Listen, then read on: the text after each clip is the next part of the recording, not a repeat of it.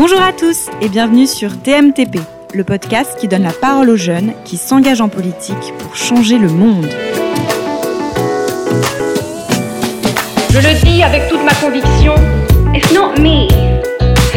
Je crois qu'il y a des gens qui travaillent à quelque chose, qui travaillent avec une grande énergie. They continue to inspire all of us to action. L'idée que on a le droit.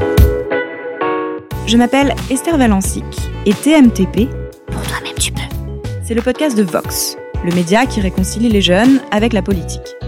Dans ce podcast, je vous fais rencontrer des jeunes qui ont décidé de s'engager pour mieux comprendre comment nous aussi, nous pouvons agir pour changer la société. Toi-même tu peux. Aujourd'hui, j'ai le plaisir de recevoir Marion Réache, jeune femme de 28 ans qui travaille au sein de la Commission européenne et plus particulièrement au service de coopération avec les pays et territoires d'outre-mer, ou PTOM pour les amateurs d'acronymes. En gros, le statut de PTOM concerne 25 pays et territoires appartenant à 4 des États membres de l'Union européenne, à savoir le Danemark, la France, les Pays-Bas et le Royaume-Uni. En réalité, leurs ressortissants ont la citoyenneté européenne, mais ces territoires ne font pas partie de l'Union européenne et donc ne sont pas soumis au droit européen. Avant cela, Marion était collaboratrice d'un des trois eurodéputés de la circonscription Outre-mer, monsieur Louis-Joseph Manscourt, qui s'occupe de la section Atlantique, les autres sections étant l'océan Indien et le Pacifique. Cette section est composée majoritairement de ce qu'on appelle les régions ultra-périphériques, ou RUP, oui, les amateurs d'acronymes, je pense encore à vous, et qui, elles, au contraire, font partie intégrante de l'UE, même si les politiques européennes peuvent s'adapter aux spécificités des RUP. Bon, ça y est, vous êtes déjà perdu? Ne vous inquiétez pas. On va revenir sur la distinction entre pays et territoires d'outre-mer et régions ultra-périphériques dans cet épisode avec Marion. Ce qui est intéressant, je trouve, c'est de s'apercevoir que la France est le seul État membre dont les PTOM, qui n'appartiennent pas à l'UE, je rappelle, votent quand même aux élections européennes. Car la France a pour principe l'indivisibilité de la République et la volonté que tous ses citoyens soient représentés au niveau européen. La raison pour laquelle j'ai voulu interviewer Marion, c'est avant tout parce qu'elle incarne au quotidien et depuis près de 5 ans cette jonction passionnante entre les institutions européennes et la France d'outre-mer. Elle nous expliquera pourquoi elle a fait le choix tout au long de sa carrière de se consacrer à ces territoires et pourquoi elle a toujours travaillé au niveau européen. Ce sera ainsi l'occasion d'en apprendre davantage sur le fonctionnement de l'UE à travers les différentes expériences qui jalonnent l'engagement de Marion pour créer plus de liens entre la France d'outre-mer et les institutions européennes. Bref, j'en dis pas plus et je vous souhaite à tous une très belle écoute. Bonjour Marion. Bonjour. Bienvenue sur TMTP. Merci. Est-ce que tu peux éventuellement te présenter pour commencer? Bien sûr. Je m'appelle Marion, j'ai 28 ans, je travaille à la Commission européenne, à la Direction générale des euh, affaires internationales et de la coopération. Donc avant cela, j'étais trois ans au Parlement européen auprès d'un député français de la circonscription des Outre-mer. J'ai euh, auparavant passé quelques mois dans des cabinets de lobbying. Donc, ce sont des organismes privés qui défendent des intérêts auprès des, euh, décideurs publics européens.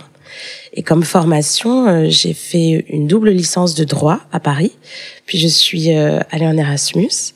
Puis j'ai fait un master à Strasbourg, à Sciences Po, en affaires européennes. Et j'ai terminé ma formation par une année au Collège d'Europe à Bruges, politiques européennes. Pourquoi finalement les Outre-mer? Enfin, pourquoi t'être engagé en particulier en faveur de ces territoires-là Mes grands-parents sont originaires de Guadeloupe. Ok.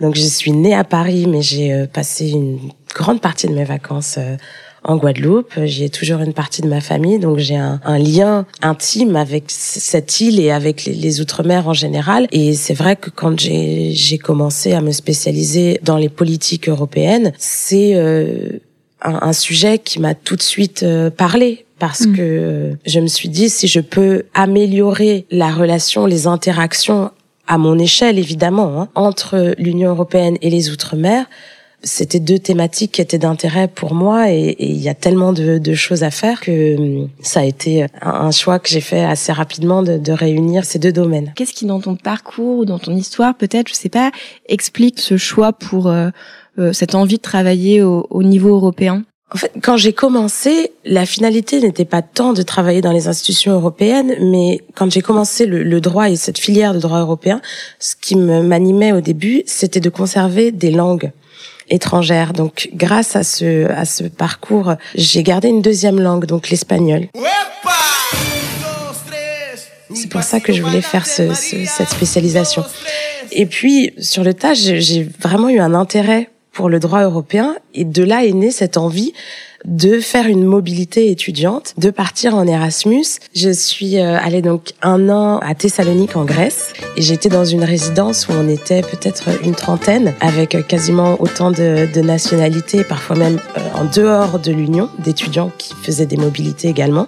Et c'était absolument euh, incroyable. C'était une, rencontre avec l'autre et en même temps une, découverte de, soi et de sortir de cette zone de confort et de se dire que on rencontre des étudiants qui viennent d'un autre pays et pourtant on avait tellement de choses en commun que c'est là que je me suis dit l'Europe en fait c'est c'est tangible et c'est avant tout une, communauté humaine et c'est de là qu'est parti mon mon engouement pour l'Union européenne. Comment tu nous expliquerais un peu ton ton métier actuel, parce que tu tu t'es présenté, tu as expliqué euh, ce que tu faisais, mais est-ce que tu peux euh, plus en détail nous, nous expliquer en quoi ça consiste, à quoi ça sert aussi euh? Alors, la Direction générale coopération internationale et développement s'occupe de bâtir des programmes de coopération justement avec des pays tiers en développement. Dans mon unité, on s'occupe des pays et territoires d'outre-mer, donc la France en a un certain nombre. Coucou, c'est la Esther du montage. Je me permets d'intervenir brièvement pour rappeler que les pays et territoires d'outre-mer français sont la Nouvelle-Calédonie et ses dépendances, la Polynésie française, Saint-Pierre et Miquelon, les terres australes et antarctiques françaises, Wallis et Futuna, et depuis 2012, Saint-Barthélemy. D'autres pays de l'Union européenne également. Re. Alors par exemple, pour le Danemark, on a le Groenland. Pour les Pays-Bas, on a Aruba et les Antilles néerlandaises, comme Bonaire ou Saba. Et pour le Royaume-Uni, on a notamment les Bermudes, les îles Caïmans, les îles Malouines ou les îles Sandwich du Sud les îles sandwich, un sandwich. Donc ce sont des territoires qui ont un statut un peu hybride parce qu'ils appartiennent à un État membre, mais n'appartiennent pas à l'Union européenne. Donc on essaye de développer une relation de qualité un peu privilégiée avec ces pays et territoires d'outre-mer en construisant des programmes de coopération sur mesure, en identifiant quels sont les besoins, dans quoi est-ce que l'aide européenne pourrait être investie, dans quel projet, dans quel secteur, et ensuite tout au long de ce programme de coopération d'accompagner les territoires, les pays et territoires d'outre-mer, les acteurs locaux pour main dans la main essayer de faire un travail cohérent qui bénéficie aux populations locales. Donc on est un peu cette interface entre des fonds mmh. et un territoire. On essaye de donner une, une cohérence et de d'améliorer la vie des citoyens.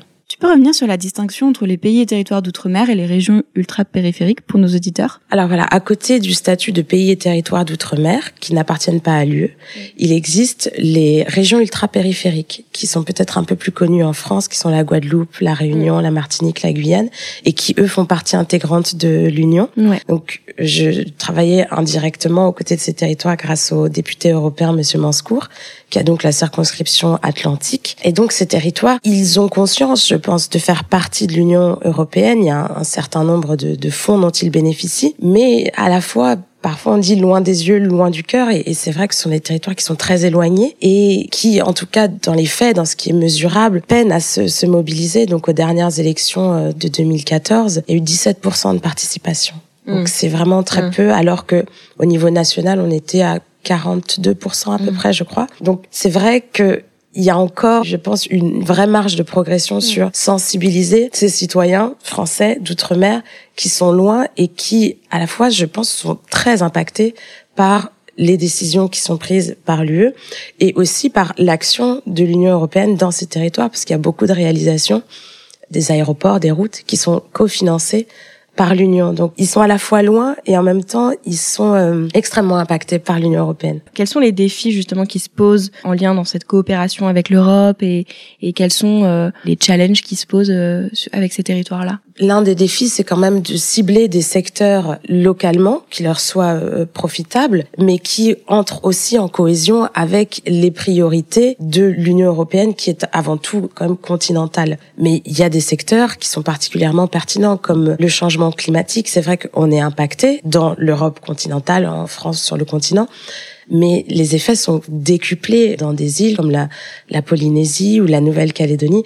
L'impact qu'a le changement climatique est énorme sur ces territoires. Donc nous, ici à Paris, on a, on a plus de mal à se rendre compte de, de la violence de ces événements climatiques et de, de tout ce qui s'ensuit, de, de toutes ces personnes qui ont tout perdu, de toutes ces infrastructures qui sont à terre et de tout le travail de reconstruction que ça implique. Je crois que les Outre-mer renferment 80% de la biodiversité européenne. Mm. Donc, ce sont vraiment des cocons de richesse naturelle incroyables et il faut à tout prix les préserver et en même temps, ce sont des territoires très vulnérables. Mm. Donc, quand il y a des montées des eaux sur une île, ça se voit très vite parce qu'il y a des plages qui finissent par ne plus exister mm. ou on a vu l'année dernière avec Irma. Par un ouragan extrêmement puissant. Voici l'ouragan Irma, désormais classé catégorie 5, la plus dangereuse. L'île de Saint-Barthélemy a été dévastée par le passage d'Irma. Les cyclones qui ont touché la Caraïbe, euh, c'était d'une intensité qui était inédite et ce sont des phénomènes qui ont tendance à se renforcer et à se rapprocher. Donc ça les rend particulièrement vulnérables à ce type de défi qui concerne certes la planète entière, mm. mais c'est vrai que c'est quand même des îlots, hein, c'est très mm. petit. Ils sont particulièrement euh, frappés et durement touchés par ces événements climatiques hors normes. L'enjeu, c'est d'identifier des domaines qui soient en lien avec les priorités de l'Union européenne et qui sont aussi pertinents pour ces territoires qui sont euh, parfois à 12 000 kilomètres de Paris ou de Bruxelles. Pour revenir maintenant sur ton job de collaboratrice parlementaire auprès d'un eurodéputé, qu'est-ce que tu as appris et qu'est-ce que tu retiens de cette expérience finalement J'en garde vraiment un formidable souvenir. Si j'avais une chose à, garder, ce serait la, la, difficulté en fait d'être un élu européen parce que les décisions sont quand même colossales en termes d'impact. Euh, les textes qui sont votés vont quand même concerner 500 millions d'Européens. Et à la fois, ce sont des députés qui sont très peu connus de leur électorat ou, de leur population nationale. Donc, il y a une sorte d'ambivalence entre euh, le poids et la responsabilité qui sont les leurs et cette sorte de demi-anonymat, alors qu'une personnalité nationale bénéficie d'une visibilité qui est plus importante. Et euh, je, je, pense que j'en garde aussi le fait que c'est un vrai défi en tant qu'élu de garder un lien avec son électorat, avec sa circonscription, en étant dans une place de décision qui est hors de l'arène nationale, mm. qui est à Bruxelles, et d'aller chercher les électeurs de la circonscription et de leur dire les décisions ne se prennent peut-être pas dans notre pays, mm. mais elles nous concernent et vous devez vous impliquer et, m'aider, me faire remonter vos préoccupations, vos satisfactions. Mm c'est vraiment un travail de regroupement, je pense. Et tu dis Bruxelles, mais alors pour les auditeurs, le, le Parlement européen est à Strasbourg. Oui, tout à fait. Donc pourquoi dis-tu Bruxelles? Parce que c'est un, un, raccourci qu'on emploie bien trop souvent et que je devrais m'interdire d'utiliser. mais euh, on dit souvent Bruxelles et à tort parce que la Commission est à Bruxelles, le Conseil est à Bruxelles et le Parlement est également à Bruxelles pas dans son siège, mais dans ses euh, locaux de travail quotidien. Ouais. Donc le siège est effectivement à Strasbourg et c'est là que sont euh, votés les textes. En séance. Euh, Exactement, en séance plénière. Mais la majorité du travail est effectué à Bruxelles, d'où ce raccourci qui est certes erroné. Et, et, pour revenir sur une de tes expériences précédentes dont tu parlais, donc euh, ton expérience au, au sein euh, d'un cabinet de lobbying, c'est ça? Comment tu perçois l'influence justement des, des groupes euh, privés, des lobbies à Bruxelles, enfin au niveau européen? Et qu'est-ce que tu en penses Et est-ce que tu peux nous parler de ça pour y avoir travaillé Je pense que souvent on a l'image du cabinet de lobbying quelque peu démoniaque qui mm. vient euh, dénaturer euh, la, noblesse de l'idée euh, originelle des, législateurs. Mm. Mais je pense pas que ce soit aussi manichéen. C'est-à-dire que, en tout cas, quand je travaillais avec ce député, on avait parfois des éléments qui étaient portés à notre connaissance via des cabinets de lobbying, mais qui étaient tout à fait pertinents parce que ils se font aussi le relais d'acteurs socio-économiques, de citoyens, ça arrive aussi. Et ça nous permet aussi d'avoir des billes pour pouvoir s'adapter aux besoins réels du territoire. Donc, c'est pas de trop. C'est-à-dire que le député avait sa connaissance de son territoire, qui était assez exhaustive. Mais parfois, on avait aussi un autre son de cloche et ça nous permettait d'avoir une vision encore plus large d'un enjeu donné. Donc évidemment, il y a des pratiques de certains lobbyistes qui sont à bannir, mais je sais pas si on prend des, des, ONG comme WWF ou le lobby des femmes, ce sont aussi des acteurs qui peuvent vraiment venir enrichir mm. la prise de décision par les décideurs.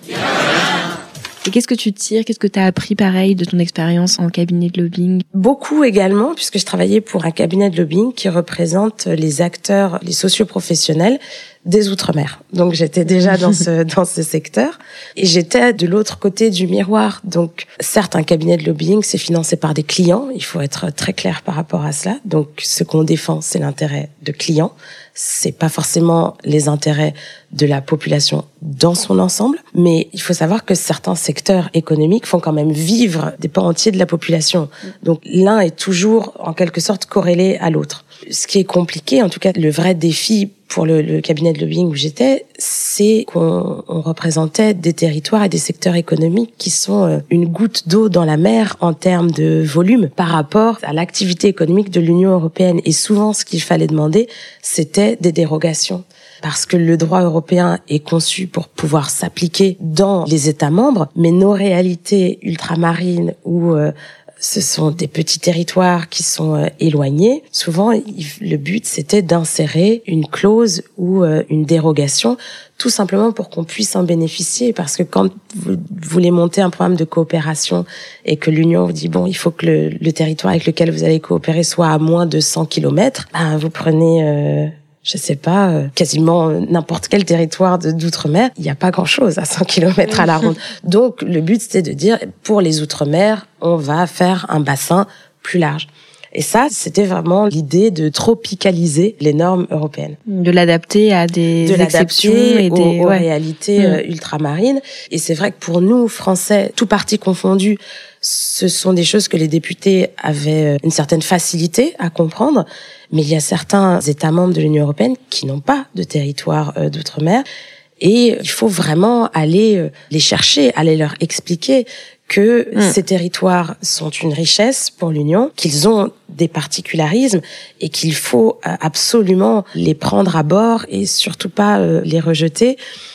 Et ça, c'était un travail aussi en interne, aussi bien auprès de notre groupe politique, mais auprès de, tous les, députés en général, de faire comprendre à un Polonais, euh, à mm. un Italien ou à un Hongrois que voilà, il va falloir un peu adapter le texte pour ces territoires qui sont à 8000 km de chez nous. Hmm.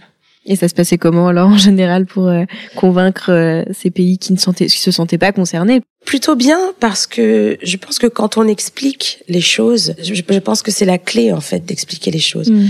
Et parfois il y avait des réticences de fait, hmm. dire mais pourquoi est-ce que on donne tant de fonds à ces territoires éloignés? Ou, même une question euh, que peut-être nous Français on se pose moins mais pourquoi ces territoires euh, appartiennent à la France? Pourquoi ces hmm. territoires appartiennent à l'UE on, enfin vous voyez, c'est vraiment des, des, lunettes, des visions euh, qui sont qui sont assez différentes. Mais une fois que le député s'entretient avec ses pairs et leur explique les liens euh, historiques, les enjeux géostratégiques, les richesses en termes de biodiversité, en termes de culture qui animent les Outre-mer, la France, l'Union européenne. Après cela, je, je trouvais qu'il y avait une vraie bienveillance et que finalement, ça ça posait pas d'obstacle majeur de devoir euh, adapter notre travail aux réalités des Outre-mer. Écoute, on, arrive à, la fin de, de l'interview déjà. Euh, J'aimerais savoir euh, qu'est-ce qui te rend optimiste dans ce que tu fais, dans ce à quoi tu contribues peut-être, ou dans ce que tu observes autour de toi? Dans ton domaine Je reste optimiste euh, quand je vois euh, mes collègues, euh, les amis qui eux aussi travaillent dans les institutions européennes ou en tout cas dans, dans le monde qui gravite autour de, de ce lieu de prise de décision et que je constate qu'il y a quand même beaucoup de gens qui restent motivés pour suivre une construction de l'union qui soit tournée vers le, le, progrès, vers le vivre ensemble. Et je pense que c'est une dynamique qui anime beaucoup d'entre nous. Je reste optimiste quant au fait qu'on va continuer sur cette lancée et, éviter le, le, repli sur soi. Ok, ben merci beaucoup Marion d'être venue sur TMTP. Merci à vous. Merci beaucoup d'avoir écouté cet épisode jusqu'au bout. Si ce podcast vous plaît, n'hésitez pas à laisser un commentaire gentil sur votre application de podcast préférée et à noter le podcast 5 étoiles, c'est ce qui nous aide le plus. Si vous souhaitez aller plus loin, cliquez sur le lien dans la description de cet épisode pour rejoindre le programme TMTP, c'est-à-dire pour recevoir chaque nouvel épisode du podcast directement sur Facebook Messenger, accompagné d'un quiz pour vous tester. Par exemple, cette semaine, grâce au quiz, vous en apprendrez encore davantage sur les liens entre l'Union européenne et la France d'outre-mer. Allez, bisous